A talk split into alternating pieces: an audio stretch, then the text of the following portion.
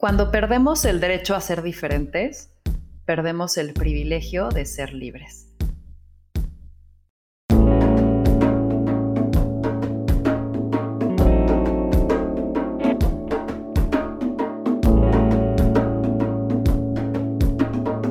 Esto es Más cabrona que bonita.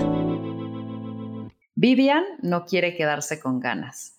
Su intensa personalidad revolucionadamente y cálida sonrisa abren puertas a crear, probar y llevar sus acciones hasta sus últimas consecuencias. Vivian es alma libre que se dedica a conectar, con rasgos de extrovertida y encanto profundo de introvertida. Es ciudadana del mundo, que se adapta con facilidad para sentirse en casa sin importar su geografía. Es piedrita incómoda en el zapato para la zona de confort moviendo el status quo para mantenerse viva. Curadora de espacios, lugares, objetos y personas, estoy segura que tiene un gran cofre con muchos tesoros acumulados. Yo la conocí hace unos años, de pantalón con tirantes, sombrero lleno de estilo y dejando una rica sensación a Santal 33. Ahí me presentaba Band of Insiders, la agencia a la cual le dio vida. Mucho ha pasado desde ese encuentro, los lugares habitados han cambiado, los negocios se han multiplicado y las salas de libertad se han expandido aún más. Y hoy me emociona enormemente tenerla aquí. Vivian, bienvenida a Más Cabrona que Bonita. Gracias. Oye, qué buena intro, casi lloro. Pero gran, este, eh, sí, creo que me acuerdo justamente de, ese outfit que, que estabas describiendo. Así que qué gusto, ya hace muchos años que nos conocemos. Hace muchos años que nos topamos y me encanta este espacio porque me inspiras mucho y creo que, que quiero exprimirte un poquito porque tienes muchos mensajes que dar. Así que vamos a empezar con una primera sección que hago de preguntas rápidas. La idea aquí es lo primero y de forma breve que te venga a la cabeza, lo, respondes. ¿Te late? Súper. Muy bien, empezamos. Vivian, ¿qué tan en serio te tomas la vida? Uf, demasiado en serio. ¿Qué te... no tanto. ¿Qué te hace soñar? Ay, me hace soñar la posibilidad de, de avanzar en la vida, creo, de, de disfrutar, de que saber que, que cada vez que caminamos, caminamos hacia mejor, hacia adelante. ¿Qué te quita el sueño? Ay, me quita el sueño lo que creo que tengo que hacer. Vivian, en una palabra. Cada vez más dulce. Si pudieras vivir una película, ¿cuál sería? Em, buen punto. Em, entre Amelie y Deep Blue. no, no, no, olvídalo. The Royal Tenenbaums. ¿Qué estoy diciendo? Royal Tenenbaums, mil por ciento. Cualquiera de Wes Anderson.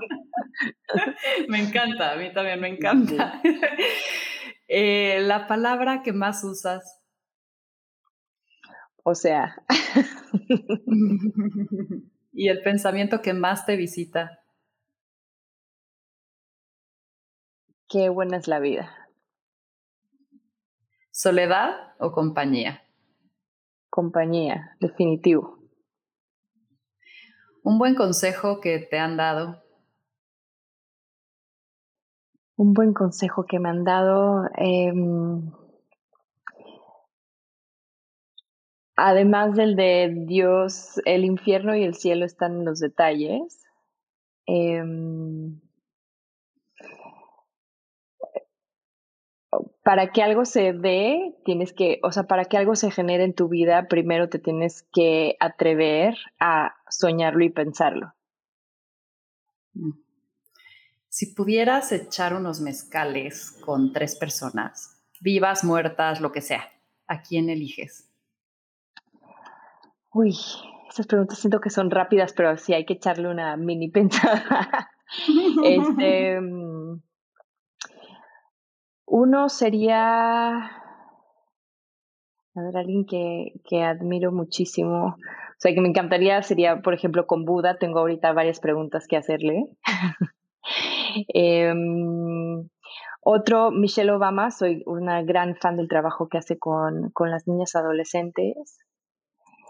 Y otra sería actualmente con AMLO, para preguntarle qué se trae entre manos. El peor defecto del ser humano. Em, la falsa interpretación de las cosas. ¿Qué te da miedo? Eh, creo que la muerte, aunque la tengo bastante bien, pero creo que tengo que, siendo absolutamente sinceros, que creo que es de lo que se trata, pero la muerte sorpresiva me da un poco de nervios y me da miedo no disfrutar plenamente la gran vida que tengo. ¿Un objeto que atesores? Un objeto que atesore, em, uy, mis diarios. ¿A qué suena el silencio? A mucha paz. ¿Qué es aquello que has vivido y que nadie se podría perder de experimentar? Hijo, construirse a sí mismo.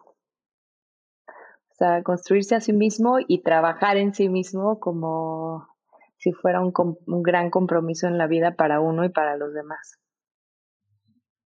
¿Cuál es para ti la ironía más grande? Em, la ironía más grande es, ¿qué será? Eh, hijo, no sé, creo que tener todo para ser feliz y no ser feliz, eso sería la ironía más grande del mundo. ¿Cuál es el lado oscuro de Vivian? Ay, el, lado oscuro mío, puedo, puedo, llegar a ser este, bastante impaciente y que a veces me cuestiono demasiado las cosas. Eso es. La peor mentira que te has contado. La peor mentira que te he contado. Eh,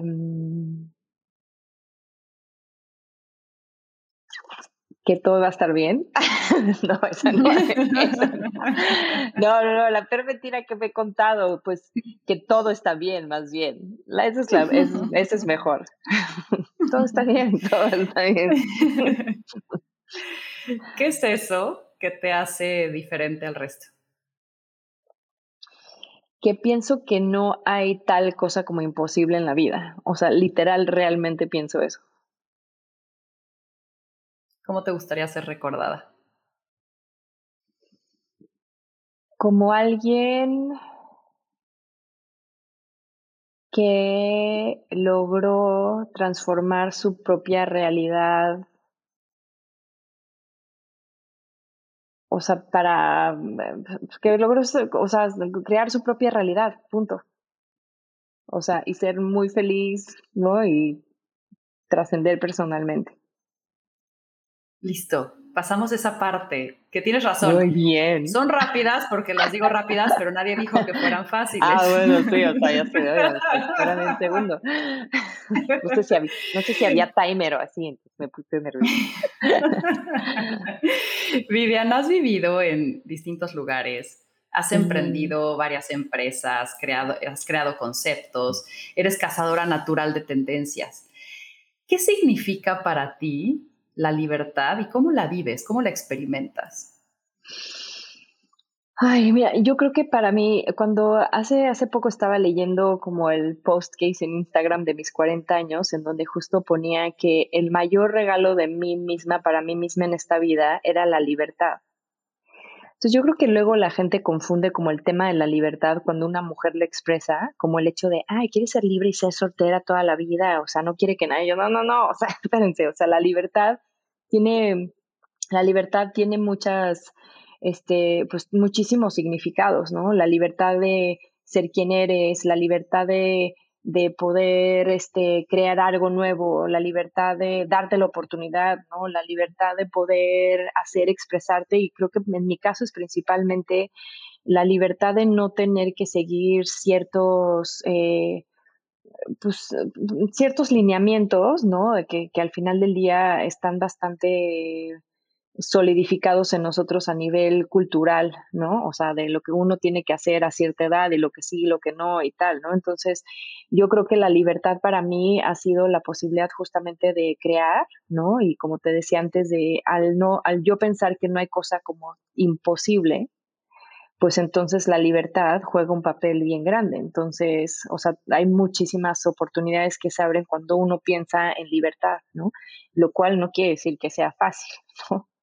Pero mm, pero bueno, la libertad para mí se expresa en eso, o sea, no quiere decir que ahí sea, que no sé, que como te decía, que no me tome tan la vida tan en serio que de repente no esté en libertad por mis propios pensamientos, pero vivo la libertad, pues, ¿no? He sido súper afortunada, de verdad, o sea, yo sé que la vida me ha puesto muchas cosas en mi camino para hacerme la vida más fácil, pero la realidad es que he sido, o sea, sí he tenido la libertad para yo poder ser, quien yo soy hoy en día. O sea, y creo que es, es también parte de la fortuna, o sea, de la gracia, ¿no? Pero también algo que uno se crea a sí mismo. ¿Y tu vida hoy se parece a lo que habías imaginado que tendrías? No. Pues sabes que sí y no. O sea, porque por un lado mi mamá me contaba y le decía, mamá, pero pues a qué jugaba yo de chiquita, ¿no? Entonces siempre me recordaba que pues yo de chiquita, pues en lugar de jugar como a la casita y a la mamá, yo ponía como una oficina, o sea, ponía un escritorio, o sea, tú a los, no sé, siete años ponía un escritorio, hacía mis tarjetas en una servilleta que decía Vivian Barón, presidenta, ¿no? Y atrás tenía como una dirección en las lomas, ¿no? Castillo de no sé qué, me ponía ya no sé qué. O sea, y eran mis tarjetas de presentación y mi mamá, estas son mis tarjetas de presentación, ok, Vivian, pero ¿qué vas a hacer de grande? Y yo me enojaba y le pegaba en la mesa y decía, yo voy a ser empresaria. Y dije, ah, bueno, ok, o sea, pues me queda claro que había algo de claridad ahí este, en lo que yo quería hacer o no. Pero la realidad es que yo cuando empecé a estudiar, yo quería dedicarme a la diplomacia, o sea, siempre me gustó muchísimo la política, yo quería dedicarme a la diplomacia, ¿no? A una parte como mucho más intelectual hacia allá, o sea, me llamaba muchísimo la atención como la negociación, o sea, y todo lo que hay detrás en una carrera diplomática, pero bueno, la vida me llevó a otro lado absolutamente y totalmente inesperado, de verdad, todavía hoy en día me lo pregunto y digo, bueno, pues no sé cómo llegó aquí, pero pues dale porque al parecer eres muy buena haciéndolo. Y este, y entonces pues no, no me lo imaginé, o sea, no me lo imaginé eh, tal cual, pero creo que uno de los puntos también importantes es fluir, ¿no? O sea, fluir con versus como que la idea fija que uno puede tener y con lo que la vida pone, ¿no? Porque si no te estás peleando con tu realidad, este, entonces eso es lo que tengo un poco ahorita, ¿no? Que, sí, pues sí, igual y no estoy dando los pasos que yo me imaginé, ¿no? Este, pero donde estoy pues es un lugar increíble, entonces más bien como que abrazarlo y, y, y, aprovecharlo y después vender otra cosa. Y hablas ahorita de fluir, pero siendo empresaria tienes que tener como esta habilidad de tener un plan, o sea, porque tienes la capacidad de imaginar, pero también de hacer y llevar un plan. Y cuando tienes equipo, tienes que como comunicar esa visión y tienes que tener cierta estructura, pero también tienes la habilidad de dejar ventanas abiertas para recalcular, supongo, ¿no? Y para lo que tú decías, tomar de pronto las cosas que se te presentan. ¿Cómo es eso en, en tu día a día? Porque como empresarios de pronto es como, híjole, ok, pero me, me atengo al plan y lo sigo y soy necia ante él o lo cambio y cómo no eres como tampoco una veleta. ¿Cómo lo manejas tú? hay una cosa que yo aprendí de, bueno, de la primera agencia que abrí y después la cerré, que eso puede ser ya un episodio de Fuck Up Nights, si ya se invitan un día. Pero cuando abrí Band of Insiders hace nueve años, este, yo me puse como un plan estratégico desde el principio, ¿no? O sea que al final del día, pues mi plan estratégico, yo dije, bueno, pues lo voy a alcanzar en X años, ¿no? Pero sabiendo que justamente tiene que haber esa flexibilidad por todo lo que va pasando y que sabía que tenía que haber esa flexibilidad, sin embargo, yo fui poniendo como algunos como milestones, ¿no? Que, que también los voy, digamos que refrescando o redefiniendo o reconfirmando cada año también, ¿no? Y, pues sí, totalmente movibles, porque digo, cada vez más, o sea, antes yo quería controlar todo. O sea, y la vida lo primero que te enseña es que eso no existe. Y bueno, ¿qué decimos del 2020 que nos vino a, dar la lección número uno de que ya olvídate del plan y, ¿no? Entonces, yo sí trato de seguir un plan estratégico, pero sabiendo 100% que tengo que ser flexible y que y del tema de la impermanencia, o sea, la impermanencia en un negocio creo que es súper, este, es algo súper importante a tomar en cuenta y más en el negocio de la, del marketing o de la publicidad. O sea, todo es tan cambiante. O sea, los clientes cambian de forma de ser, se les acabó el presupuesto, se van, se vienen, cambian, vienen, va, la gente da vueltas, que ya le ofrecieron el trabajo a tu ejecutivo estrella, ahora te quedas sin nadie. O sea, todo el tiempo está cambiando. O sea, los clientes van, vienen. Entonces llega un punto en donde pues ya sé si por experiencia o porque, este, o simplemente porque dices, bueno, pues ya no me queda de otra, este, por resignación, pues aprendes a, aprendes a fluir, pero sí es clave, sin embargo, yo creo que sí es importante tener ciertos, cierto plan estratégico, porque yo sí me he confirmado que eso ha sido el éxito de, de, de esta, de, de Band of Insiders, de la agencia, el realmente que sí se van cumpliendo esos milestones, pero como bien dices, ¿no? O sea, al final del día, este, siendo flexibles, pero ahí vamos dando esos pasitos, y ahí vamos, y ahí vamos, y ahí vamos. Y también la flexibilidad, pues obvio, o sea, aunque suene redundante, pero pues sí, o sea, todo uno, yo lo quiero todo rápido, obvio, ¿no? O sea, es como, pues no, lo que yo pensé que iba a pasar un año, pues igual y pasen cinco, pero llegué, que eso es lo importante. Claro, claro, o sea, saber el qué y estar abierta al cómo. Sí, Ahora, ¿hiciste posible el home office y trabajo a distancia cuando no era todavía una realidad tan evidente como lo es hoy?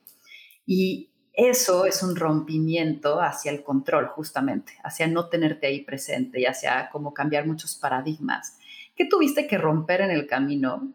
¿Cuál fue el costo a pagar? ¿Y cómo le haces para que tu empresa a distancia funcione sin necesitarte físicamente? Pues vino, mira, yo creo que para mí, tal vez, yo no sé el caso tan específico, este, que en el 2020 le agarró como sorpresa. Digo que esto, pues bueno, ojalá le, pueda, le pueda ayudar a algunos como consejo, pero en realidad yo me estuve preparando para el 2020 durante muchos años. Entonces, yo desde el día uno que creé Band of Insiders, eh, lo que yo dije es, si esta agencia vale por mí, es un negocio que, o sea, simplemente no estamos hablando de una empresa, estamos hablando de un juego de Vivian, ¿no? Que en el momento que yo no esté, no existe. Entonces, desde el primer momento dije, voy a hacer una empresa y una empresa tiene que valerse por su marca, por el producto, por la gente que trabaja ahí, mucho más allá que yo. Entonces, ese fue uno de los puntos más importantes de ese plan estratégico. Entonces, yo fui preparando al equipo, ¿no? Nuestros procesos internos, la forma en la que nos comunicamos, etcétera. Y yo dos años antes de que, del 2020, dos años y medio antes, bueno, dos años antes del 2020, yo me trasladé de México a vivir a Tulum. Entonces, un poco también para ir demostrándole a, a todo mi equipo que yo era quien lideraba y quien era un poco así la guardiana de la estrategia y de este, pues sí, el guardián de, la esencia y de los valores y de la estrategia de la agencia, pero no era la agencia per se. Y eso también les fue dando a ellos pues mucho más libertad de poderse desarrollar profesionalmente, ¿no? De, dejar absolutamente de lado el micromanagement, ¿no? Este, y entonces, pues cuando llega el 2020, nosotros ya estábamos súper preparados para tomarlo. Sin embargo, esto es a nivel dirección, ¿no? O sea, ya teníamos un equipo bastante importante, ¿no? Para poder hacer este, em, eh, frente a esto, ¿no? Y somos 47 personas, pero pues sí tuvimos que hacer un trabajo bien, o sea, em, este, eh, bueno, un trabajo muy grande con todos los ejecutivos que pues no estaban, este, no estaban listos para esto, ¿no? Entonces, sí hicimos un enfoque súper, súper importante a estar con ellos, de conectarnos cada semana, de trabajar en su salud mental, este, ¿no? En, encontrar las formas de estar conectados y de levantar los ánimos al 100% y de considerar que cada una de las personas, mucho más allá del trabajo que cumplía dentro de la agencia, estaba pasando, como cualquier persona del mundo, por un proceso personal de duelo y eso es algo que nosotros teníamos que considerar, ¿no? Entonces, era como cómo entendíamos a quién eran las personas ahí, cómo lo sosteníamos y la verdad es que lo que ellos sintieron de apoyo de la agencia, por parte de la agencia, hizo posible que nosotros nos manteniéramos, creciéramos y tuviéramos el mejor año de nuestra historia en el 2020. Entonces, la verdad es que sí fue un reto gigante, pero no fue un shock como muchas empresas, sino que ya veníamos, ya veníamos, ya veníamos. Y al final para mí fue un poco como la, la, mm, este, pues, o sea, el, el, el, toque final, ¿no? O sea, de, de, de, de, algo que yo les quería comprobar. Es que yo no soy yo, o sea, es la marca, es la agencia. Hay clientes que no saben si yo soy la dueña de la agencia, la fundadora, o si soy este, una ejecutiva, o si quiere existo. Eso es la, donde yo quería lograr, o sea, donde yo quería lograr llegar. Entonces, creo que eso está genial. Claro. Y hablas de, o sea, control, eh, objetivos, estrés, muchas cosas que van alrededor de ser empresaria y me pareces una gran empresaria y siempre te he admirado en eso porque tienes como mucha claridad. Pero también sé que eres alguien que se ha desarrollado en el mundo espiritual, ¿no? Y has trabajado en ti. Y de pronto esta dualidad de, de, estar como muy, eh, ser ambiciosa y querer tus metas y tener tus planes y sabes querer lo mejor y el eh, diablo está en los detalles, que tienen o tenemos las empresarias, es algo muy masculino y de pronto también has desarrollado cosas de energía también muy femenina y muy espiritual, muy de introspección.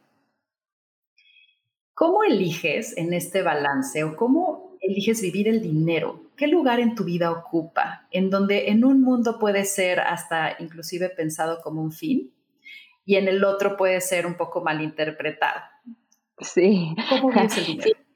Pues mira, yo creo que justamente como hay una, mm, este, una mala interpretación del tema como del dinero y de la abundancia, en realidad en ningún lugar no está dicho que la abundancia está peleada con nada. O sea, al final del día nosotros vivimos en un mundo material y el dinero es pues una herramienta de cambio para lograr ciertas, o sea, muchas de las cosas que nosotros, digo, que nosotros establecimos como un sistema, ¿no? O sea, en el que vivimos, en el que nos manejamos, etcétera. Yo creo que la clave ahí son los valores, o sea, los valores con los que hace uno las cosas, ¿no? O sea, creo que me, este, ves como digo mucho, ¿no? Eh, una de mis ambiciones, o sea, yo cuando hablo de ambición, pues sí, o sea, me, me encanta hacer cosas, me, o sea, yo dije, tenemos que, si voy a hacer una agencia nueva, vamos a hacer la mejor agencia. ¿Por qué? Porque tenemos el potencial de hacerlo. O sea, si eso está, si eso es una posibilidad, vayamos por esa posibilidad, o sea, ¿no? Vamos por ella. Entonces, eh, desde ahí, pues sí, claro, hay una parte como de ambición de, de, mi parte, o sea, y el tema, pues, de la abundancia, pues viene, viene junto con eso, ¿no? De, de ser, de, de, de ser, eh, de ser los mejores, de cuidar las cosas, pues al final del día es una consecuencia. Yo no estoy para nada peleada, ¿no? O sea, si yo fuera una cabrona que, o sea, no le pago a la gente y que la trata, pues sí, oye, pues obviamente dirías, bueno, esta sí que está peleada, qué, qué incongruencia este, las dos Vivian, ¿no?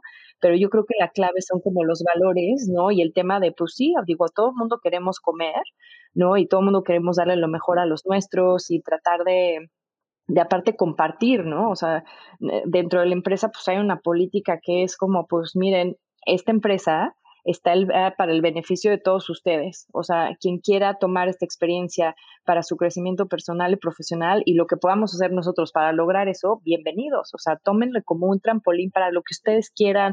Este, si les podemos pagar todo lo que queramos, lo vamos a hacer. O sea, como que tratar de que ya haya esa congruencia, porque creo que cuando hay una distorsión es justamente cuando la, alguien que, que trabaja en él mismo, ya sabes, el típico como gurú que de repente este está haciendo cosas raras, ¿no? Entonces dices, bueno, es una, es una cosa u otra, pero yo para nada creo que la abundancia esté peleada con el desarrollo espiritual, ese, ese yo sí creo que es una desinformación. Es, las formas es, o sea, la forma yo creo que es lo importante y, y, y, para mí la verdad que cada vez más la salud mental y el desarrollo personal de la gente que trabaja con nosotros también es primordial. Entonces, para mí ya más la empresa es una extensión de mi persona que dos cosas separadas. Y dijiste algo para mí súper importante que de hecho ahora les voy a recomendar un libro, este, pero sí es una pena que nosotros como mujeres tengamos que desarrollar tanto la parte masculina para ser empresarias, cuando la parte femenina es la creadora. ¿No? Entonces yo creo que el día en que nosotros dejemos de pensar que tenemos que ser hombres para, o sea, vamos a ser como mucho más felices, ¿no? O sea, como este, no dejar de perder justamente esa dulzura y la suavidad de ser nosotras, de entender que, bueno, pues nosotros no negociamos duro, o sea, nosotros no podemos, ¿para qué eres perra? O sea, yo voy a negociar con mujer porque así es. Ah, bueno, pues no puedo llegar ahí, pues bueno, pues qué pena. O sea, pero no dejar de lado nuestra parte femenina porque si es una, si es un sacrificio, o sea, demasiado fuerte, ¿no? Que creo que al final sí te cobra una factura. O sea, porque hay una, algo realmente precioso de la feminidad, o sea, de ese poder que nos da de la fuerza y de la creatividad. O sea, pues ¿no? O sea, de, del útero viene la creatividad. Entonces, este, esa parte ha sido mi reto más importante, este, que lo he trabajado y lo sigo trabajando y lo sigo trabajando porque estamos las mujeres tan alejadas de nuestro lado femenino que es, parece obvio, pero no, no es. ¿No? Y bueno, el libro que, que te quiero recomendar se llama Pussy, se llama Pussy, no se asusten, pero se llama Pussy, está buenísimo. Buenísimo, buenísimo, buenísimo, con muchos ejercicios divinos para justamente conectarse con, con el lado femenino. No, no, o sea, coincido totalmente contigo y creo que no nada más nosotros nos perdemos cosas a la hora de abandonarnos en lo femenino, ¿no? O sea, eh, sino el mundo también. Y justo el mundo de los negocios tiene que dar y está haciendo este cambio, está tiene este rompimiento justamente por el desequilibrio de, de querernos asumir como algo totalmente masculino, que también está en nosotros, pero hay que balancear, ¿no? Quiero aprender de ti, Vivian. O sea, se oye muy lindo, me voy, estoy a distancia, manejo mi empresa desde allá, pero hubo un proceso y hubo hábitos y hubo rutinas y hubo disciplinas. ¿Cómo es una semana en tu vida y qué hábitos tienen que pasar para que realmente el manejar una empresa a distancia funcione y que también tú tengas este espacio de libertad, o sea, para que tú estés en paz, ¿qué tiene que pasar en tu semana? Em, pues mira, yo creo que el primer paso importantísimo es, hay un punto donde tiene que ceder el control y creo que es el paso número uno. Y cuando uno es emprendedor, yo creo que es la parte más, luego más complicada porque el micromanagement es perro. O sea, uno no lo quiere dejar porque pues quiere tener control. Entonces hay un punto donde uno tiene que ceder el control y hasta hoy en día me cuesta trabajo. Pero bueno, y la otra parte creo que es importantísima es tu equipo. O sea, tu equipo es lo más importante. Este, tener los objetivos como súper claros. O sea, nosotros eh, tratamos de hablar lo más claro posible hoy en día, desde el principio. Estas son las metas, aquí es donde tenemos que llegar y es total. Y yo trabajo en base a acuerdos. Entonces yo siempre digo, nosotros cumplimos acuerdos, establecemos acuerdos y los acuerdos se cumplen. Entonces siempre vamos estableciendo como nuevos acuerdos eh, semanalmente, o sea, bueno, a, corto, a mediano y a largo plazo, ¿no? Entonces siempre estamos haciendo como checkpoints, o siempre estoy haciendo, siempre hablo en plural, pero este, siempre estoy haciendo como checkpoints con mi equipo, ¿no? Dándole siempre el voto de confianza de que ellos están haciendo su trabajo como ellos consideran que es la mejor forma de hacerlo, ¿no? O sea, yo no, yo tengo mucho respeto al, este, a la línea de comunicación, o sea, yo no hablo con la directora de operaciones y después me cruzo con el gerente para preguntarle, o sea, creo que eso es de las partes más importantes, el respeto, ¿no? A la, a la jerarquía este, y a la experiencia de cada persona.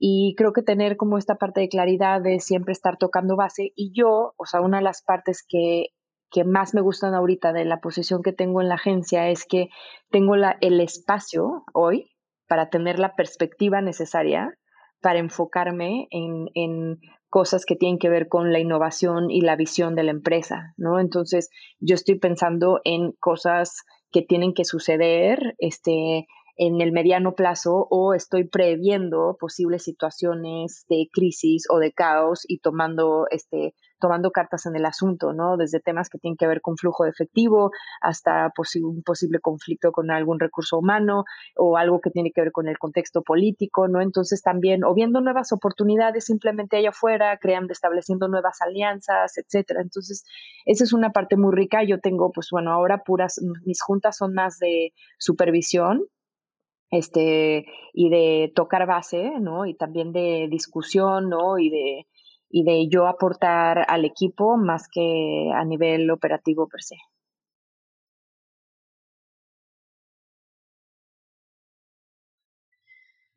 Me encanta, me encanta. Estoy anotando un chorro porque qué importante es, ¿no? Y de pronto en el día a día es tan tentador meterte en la operación y saltarte cosas porque crees que lo puedes hacer más rápido, pero solo estás como contaminando el futuro, ¿no? Eh, ahora quiero dar un vuelco, Vivian, hacia, hace unos años decides dejar la ciudad e irte a otro destino, en este caso el mar, mencionaste Tulum. ¿Cómo fue tu proceso de cambiar tu vida al mar? ¿Y qué fue eso que encontraste viviendo en el mar que no pensabas encontrar? Mm, pues mira, yo nunca he sido una fan de la Ciudad de México desde que tengo, desde súper, súper chiquita. Entonces yo la verdad siempre me quise ir, pero nunca había podido dar, no, no se había dado como la, pues las, o sea, el contexto, ¿no? Ideal para poder irme. Y es algo que justamente estuve preparando. Y en un punto dije, bueno, pues me voy a ir de a otra Ciudad de México, pero ¿a dónde me voy? Y bueno, pues me voy a ir a Tulum, que pues tengo muchísimos amigos ahí, llevo yendo 20 cacho de años, ¿no? Entonces sí fue un cambio importante. Este, abrí una empresa, o sea, digo, a ver, esto es aprendizaje, o sea, en mi tema de hacer y hacer y hacer y hacer, o sea, yo pensé que para irme a vivir a otro lugar tenía que abrir una nueva empresa, que eso es algo que nunca tuve que haber hecho, pues ya tengo una, o sea, y trabajo un buen, eh, ¿no? Trabajo un buen y tengo mucha responsabilidad, entonces me fui a abrir otro negocio que era como que un hobby mío, que es como la decoración, etcétera, y la verdad es que estuvo eh, increíble, o sea, estuvo precioso, ¿no? Es una tienda que, que, que, se llamaba Dear Tulum, que la cerramos por, por la pandemia, bueno, la cerré por la pandemia, pero fue una experiencia preciosa, divina.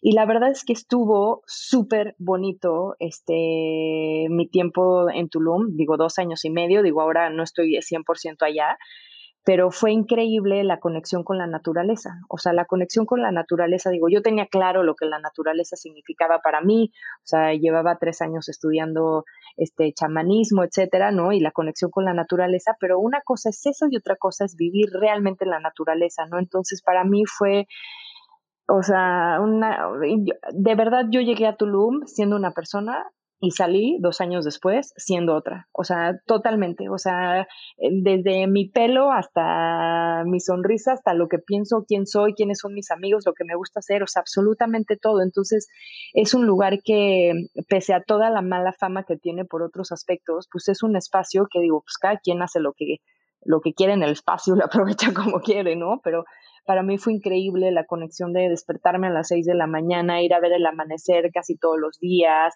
nadar en el mar, salir, ver los pájaros, la luna, el sol, o sea, conocer a gente súper bonita. Entonces, la conexión para la, naturaleza para mí es la medicina más importante e increíble que existe. ¿eh? Y de verdad yo juré que mucha gente se iba a salir de la ciudad, o sea, porque hay mucha gente que sí tiene la oportunidad de salir de la ciudad y más con, eh, con ahora con el tema de, de trabajo a distancia, porque creo que lo que pasa es que estamos tan desconectados de, este, de la naturaleza, por ende estamos tan desconectados de nosotros mismos. Entonces, si hay esa desconexión, a la vez no podemos conectar con nadie más en el exterior. Entonces se vuelve una sociedad enferma. ¿No? O sea, enferma, desconectada, no nos entendemos, una neurosis irreal, etcétera. Entonces, sí me dio muchísima paz, o sea, el tema de la conexión de la naturaleza y yo ya, o sea, no más, nunca más voy a dejar de vivir en la naturaleza de una forma u otra. Entonces, ese yo creo que fue el, el mejor regalo para mí. Y ahora das otro brinco y te decides mover. ¿Cuál es la razón? O sea, cuando, cuando das esos cambios de timón tan grandes, ¿qué es lo que te motiva y, qué tiene que tener como la ecuación para que decidas hacerlos? La verdad, están planeadísimos. Todo está en control. Todo está planeado, o sea, como que está como la visión de, de a dónde, o sea, es como si yo hago como si una especie como de vision board. O sea, yo lo que hago es eso, es como digo, como hago este como que eh, no se dice en, vision, en, o sea, eh, tengo esta visión, ¿no? De, a dónde quiero ir y a dónde me gustaría y voy trabajando lo demás para que se vaya acomodando. Em, es como que pongo, o sea, como diríamos muy New Age, o sea, pongo como el universo a trabajar alrededor de eso que yo estoy buscando, ¿no? Entonces, este, este cambio ahora que, que, que yo estoy dando de, de pasar unos meses en Europa, pues también ha sido mi sueño desde hace años, o sea, no, o sea, más bien siempre fue mi sueño irme a Europa, pero bueno, más bien era primero moverse a una ciudad de México, comprobarme el hecho de que sí se podía trabajar a distancia, que el valor de mi empresa seguía, que ahora tiene más valor que nunca incluso sin mí, etcétera, para yo poder entonces dar este paso, este, dar este paso hacia un lado, ¿no? Pues con el mismo compromiso de siempre. Entonces parece que son así pero en realidad todo es como poco a poco voy, eh, trato de ir caminando hacia... Las ideas que tengo, que, que aparte digo, es importante en esta parte de flexibilidad que, que, que dices es, este, pues hay cosas que igual y uno también luego piensa y que pues igual no es lo que te hacía feliz, ¿no? O sea, y también pues tienes que ir probando. Entonces, bueno, esta es una buena experiencia. Vi una imagen que posteaste un día que decía, de todas las versiones de mí, esta es la que más me gusta. Era una foto. Te quiero preguntar, ¿cuál es esa? ¿Cuál es esa versión de ti que es la que más te gusta? Eh, sí, o sea, justo esta parte que más me gusta eh, de mí es eh, digo, esta versión es la parte como femenina, la relajada, la que se ríe, la que deja que las cosas fluyan, la que, este, la que sabe recibir, ¿no? Entonces, creo que esa es la parte que más me gusta, pero a veces es un poco como complicado eh, estar siempre en ese lugar porque a veces soy como muy rígida o demasiado responsable, ¿no? Y, y, o he trabajado demasiado tiempo el músculo masculino, ¿no? Pero principalmente de repente digo, bueno, o sea, tengo muchísima responsabilidad con muchísima gente, o sea, me empiezo como a agobiar de más, etcétera. Pero digo, al final del día, pues hay que estar practicando para regresar a ese lugar bonito, pero bueno, esa es mi parte preferida. Vivian, ¿qué creencias limitantes son las más duras que has roto y transformado en ti? Eh, la parte más, eh, yo creo que es la parte como social, la parte social de lo que una mujer debería de hacer, a qué edad y cómo. El de casi, casi como que este, naces, vas a la escuela, te casas, tienes hijos, este, eres viejita y te mueres. No, o sea, esa parte como ha sido como la más importante, eh, o sea, la más fuerte para mí de trascender. Y por fuerte me refiero a que mucho más allá de que si lo que creo o no creo, porque tampoco es algo que yo planeé, pero siempre, em, tanto a mujeres como hombres, como a quien sea, siempre le es, o sea, les confronta demasiado el hecho de ver una mujer de 41 años, soltera, digo, soltera me refiero a no casarme porque tengo una pareja, pero este, eh, o sea, que no esté, que no tenga hijos, ¿no? Por ejemplo, ¿no? O sea, o mucho tiempo cuando estaba soltera era como de, oye, pero o sea, o sea, casi, casi, pero ¿estás bien? O sea, ¿cómo puede ser que alguien como tú, o sea, no tenga hijos y no esté casada? Oye, bueno, parece que me estás viendo que tengo como una enfermedad o algo por el estilo, o sea, pues no sé, así, así es mi vida, o sea, mi vida es diferente, entonces creo que la parte más fuerte ha sido esa. Eh, ha sido dolorosa a veces, ¿no? O sea, salirse, salirse de, de la norma a veces duele porque te, te, te acabas convirtiendo en un, en eh, alguien excluido socialmente, ¿no? Porque digo, hay muchas veces donde a mí no me invitaban a mil planes, ¿no? Entonces eso es un poco doloroso, o sea, y sí me ha costado un poco como de repente aceptar el hecho de que pues otra vez regresamos a la flexibilidad, o sea, pues bueno, aquí estoy ahora y esto, ¿no? Y estoy feliz y es otro formato diferente. Claro. Has trabajado mucho en ti y hablas de que estudiaste chamanismo. Cuéntame un poco cómo empiezas, de dónde viene, cómo lo estudias y si de pronto tienes algún tip de alguien que esté interesado en el tema, algún libro para introducirnos. Cuéntame tu experiencia. Sí. Eh, pues bueno, mi, yo desde muy chica empecé con el, trabajo como del desarrollo de la conciencia, digo, he pasado por muchas fases, pero eh, tú, me, este, bueno, mi mamá nos enseñó metafísica, este, más o menos como desde los siete, ocho años, y tú me decías hace rato como que quién me había dado un consejo y cuál. Eh, no sé si era consejo o una lección, pero mi mamá me dijo estas palabras desde muy chica y me dijo, todo absolutamente todo lo que pasa, lo que está pasando y pasa en tu vida es tu responsabilidad. Y yo, ¿what? O sea, yo tenía siete años, o sea, mis papás, o sea, divorciándose, un caos ahí económico. Y yo, pero ¿cómo va a ser esto mi responsabilidad? O sea, ¿cómo qué? ¿No? Entonces, pues fue, fueron palabras que me resonaron muchísimo. Yo dije, ah, sí, perfecto. Si todo es mi responsabilidad, entonces yo puedo crear mi propia realidad.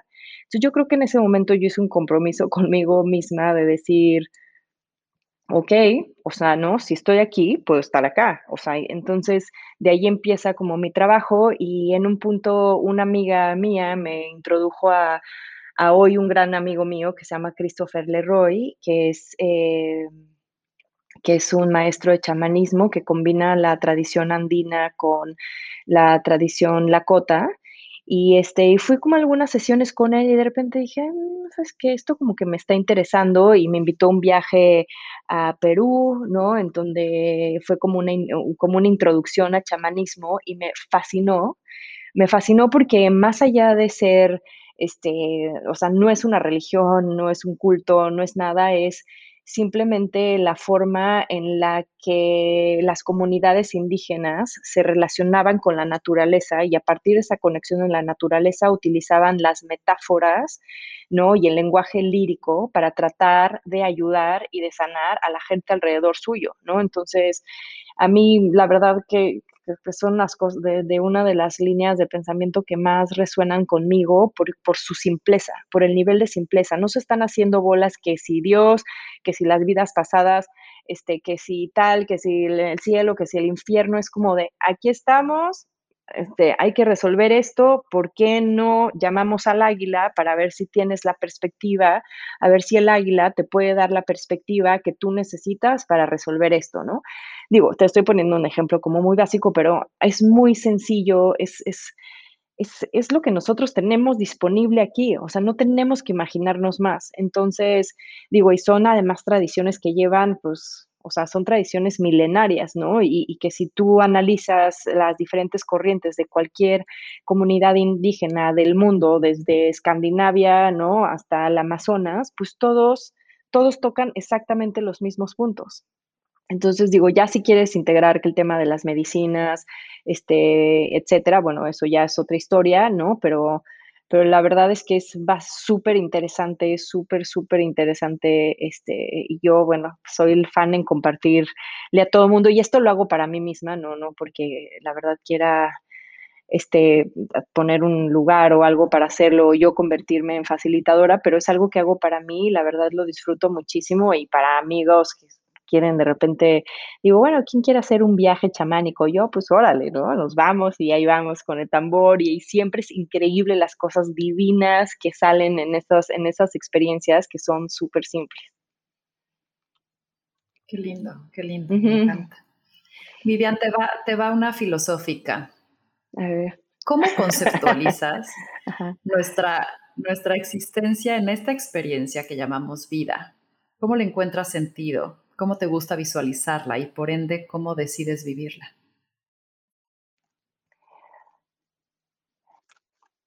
Es una pregunta bastante este, profunda porque una de las cosas, o sea, yo estoy constantemente cuestionándome todo, ¿no? Y cuando te digo que mi, que mi camino ha sido largo, ¿no? En este desarrollo de la conciencia, también es porque me he dado la oportunidad de leer y de probar como diferentes corrientes, ¿no? De irme hasta lo más New Age, ¿no? Que te imagines, hasta pasar por el chamanismo, hasta... Entonces siempre ha sido como, siempre estoy constantemente cuestionándome sobre sobre qué hacemos, quiénes somos, dónde estamos, ¿no? Y este, cuál es el fin, eh, etcétera. Pero yo creo que una de las partes más importantes hoy en día es tener la capacidad de discernir con toda la de discernir, o sea, sobre, sobre temas de conciencia, ¿no? O sea, porque hoy hay muchas cosas allá afuera. Pero bueno, para mí, em, pues la experiencia de la vida, para mí, o sea, lo que más, eh, o sea, lo que te podría compartir ahora es que creo que lo más importante es la perspectiva que nosotros tenemos de nuestra propia realidad. O sea, la perspectiva en la que nosotros vemos las cosas, siempre tenemos como dos opciones de ver las cosas, o sea, eh, con miedo o con amor, ¿no? Entonces, ¿no? Si lo queremos agarrar esos dos conceptos, pero creo que siempre tienes dos formas de tener una perspectiva diferente y esa es la, perdón, de la perspectiva que tú tienes de la vida, de, o sea, a partir de esa perspectiva se crea tu propia realidad. Entonces, nosotros no somos víctimas de lo que nos está pasando, o sea, nosotros estamos constantemente, ¿no? O sea, como co-creando, ¿no? Este, lo que nos está pasando, etcétera, ¿no? Y mucho más allá de que si tengamos libre albedrío o no tengamos libre albedrío, porque eso tendría que ser otra discusión para otro momento, yo creo que lo importante es la perspectiva en la que nosotros tomamos y vemos las cosas y la interpretación que les damos y, y y eso cambia total, o sea, una vez que nosotros nos volvemos observadores de nuestra propia experiencia, ¿no? O sea, tenemos la posibilidad de ver las cosas diferentes, de relacionarnos con ellas y automáticamente como si fuera magia, todo o sea, va cambiando alrededor con de nosotros, desde nuestras relaciones humanas, desde las oportunidades que se van dando, cómo tú te enfrentas a algo que antes te enojaba, ahora pues dices, bueno, pues no pasa nada, te volteas y te sigues, ¿no? Entonces, creo que para mí son cosas muy simples de la perspectiva de, y y creo que, o digo, hay muchas cosas de qué hablar de este tema, pero yo creo que eso es lo que me gustaría opinar sobre, sobre este punto en específico, que, que a veces pensamos que es mucho más complicado de lo que es, pero hay posibilidades de nosotros vivir nuestra realidad diferente.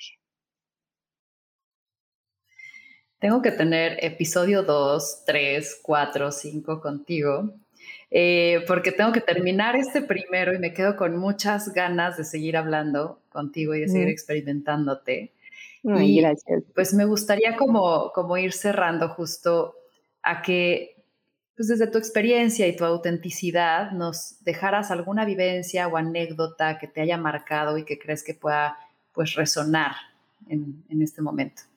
Ay, pues mira, hablando de, obviamente, bueno, conociéndote y, un poco hablando de, mujeres emprendedoras, ¿no? Y de toda la red también de, de Victoria 147.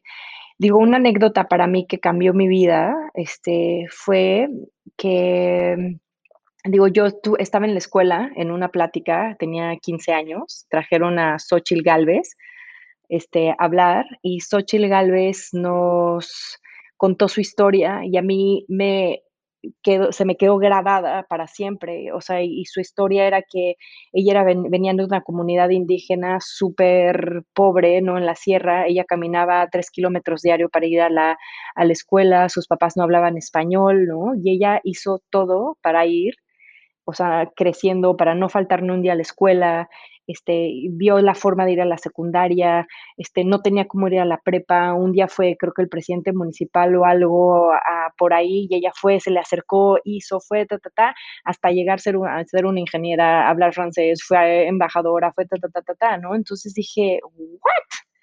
O sea, esta mujer que está hablando enfrente de mí no hablaba español, iba caminando tres kilómetros, iba tal, y yo estoy sentada en esta escuela, o sea, yo puedo hacer todo lo que yo me proponga, ¿no? Entonces, para mí fue, o sea, para mí haber podido escuchar que tenemos realmente la capacidad de trascender cualquier situación en la que nosotros estemos, este, ya sé que suena fácil, pero sí tenemos esa capacidad. Puede ser muy difícil dependiendo de dónde estemos o mucho más fácil, pero sí tenemos ese potencial. O sea, yo creo que fue la motivación más importante de mi vida para o sea, para definir en dónde estoy hoy, ¿no? Y eso es algo que a mí, o sea, siempre voy a tener muchísimas ganas de compartir con todas las niñas adolescentes, ¿no? Que, que a la edad, que a una edad de entre 16 y 17 años, donde se deciden muchas cosas, me encantaría que todas las niñas pudieran escuchar puras anécdotas de, este, de esta índole como la que te conté, para que fueran, para que las motivaran, ¿no? De tal forma a poder realmente, o sea, trascender cualquier cosa que esté o simplemente para motivarlas y ser ejemplos y ir construyendo estas nuevas generaciones de, de mujeres que, que no solo México necesita, sino el mundo en general. Me encanta, Vivian. Pues te digo, me dejas muy inspirada. Muchas gracias por tu tiempo. Sé que además estás en medio de un tour por allá, así que qué generosa. Muchísimas gracias. Cierro con decir que todo ocurre o pasa por la mente y solo depende de nosotros en cómo lo convertimos en nuestra realidad. Y nuevamente muchas gracias Vivian, gran ejemplo y esto fue más cabrona que bonita.